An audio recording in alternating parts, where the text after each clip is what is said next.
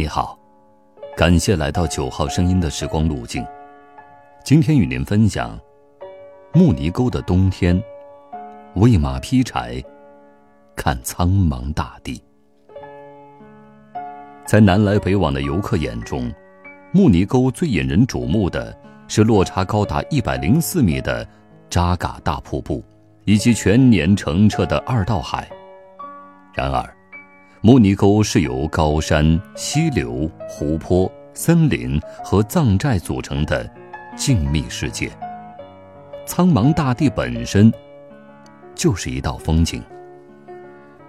木泥沟地如其名，是由溪流串联起来的幽谷地貌。与人们想象的狭窄幽谷不同，木泥沟地势颇为开阔，缓缓爬升的山坡，慢慢流动的溪流。还有在湖泊之间错乱生长的森林，形成了一个闲适随意的世界，而人类的村寨屋舍，则如森林里的蘑菇一般，星罗棋布。木泥沟地势舒缓，大多数地方是草甸与森林，这为当地人提供了放牧种植的便利。冬季大雪也不封山，又为游客探冬。大开方便之门。木泥沟虽然神秘，却欢迎游客的探访。木泥沟的冬天仿佛偏爱溪流和湖泊。世界上落差最大的钙华层叠瀑布扎嘎瀑布，其高一百零四米、宽三十多米的庞大身躯，也逃不脱冰霜的风冻。冬天去看扎嘎瀑布。会发现，奔流不息的巨大水流仿佛被制服的巨龙，不再有往日的咆哮，静静地躺在山沟里，任由冰雪将波浪轮廓雕琢成鳞片和背脊。和扎嘎瀑布仅一山之隔的二道海，是湖泊的世界，小海子、大海子、天鹅湖、翡翠湖、犀牛湖。一个个湖泊在夏天是碧绿的翡翠，到冬天就成了冰层雕琢的巨大钻石。放眼望去，遍地都是珍宝。在溪流和湖泊都冻上坚冰的时候，木泥沟的森林和草甸还只有薄薄一层雪。衰黄的草丛，褐红的灌木，灿烂的彩林，还在冰雪溪流旁边。顽强保持着生机活力。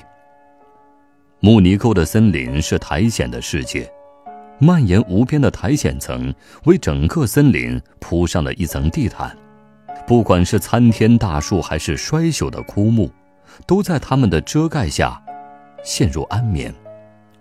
与夏秋时节的翠绿面貌不同，冬天的苔藓也变得褐黄斑斓了。风霜带给苔藓的改变。使其看上去像是油画粗糙的笔触。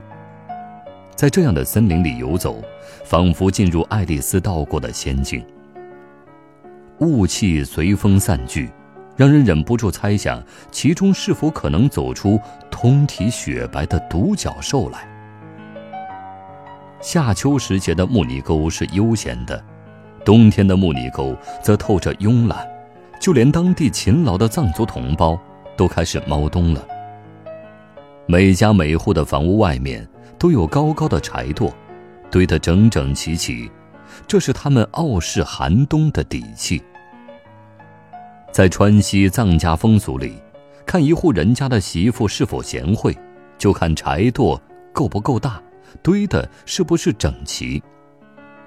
风干柴块露出的狰狞裂痕，显示出当初劈开木块时的劲道。致密的木纹诉说着这棵树从幼苗到成材经历的光阴，这一切，都在铁皮炉里，化作冬天的温暖。藏族人家普通使用的液地铁皮炉，脖子很长，可将柴烟一点不剩地排到屋外，哪怕门窗关上了也不熏人。木柴在炉子第一节炉膛里缺氧燃烧成一氧化碳。再进入上一层，充分燃烧，这样的炉子使得柴块利用率大幅提升，还能散热，温暖屋子。守着这样一个炉子，就有茶喝，有肉吃，让人忘记窗外的严冬。只要有一堆柴，就能够温暖一个冬天。随着公路的开通，运输交通由汽车完成。从古代就习惯了靠茶马运输讨生活的松潘马帮，突然闲了下来。随着松潘旅游业的兴起，马帮又找到了新的活计——骑马旅游。从松潘县城到木尼沟，再从木尼沟到黄龙雪宝顶，成了松潘马帮向导炫耀野外生存智慧的场地。马儿是藏家男儿的一条腿。以前是讨生活的腿，现在是带人寻找野外乐趣的腿。摩托车是另一条腿，几乎每户人家都有这么一个交通工具，运柴米油盐，走亲访友，油门一踩，很快就到了目的地。广袤空旷的木尼沟，不是徒步就能够完全领略全部美景的。自驾游游客的汽车到达不了的秘境有多美？拥有马儿和摩托的旷野骑士，才能知道。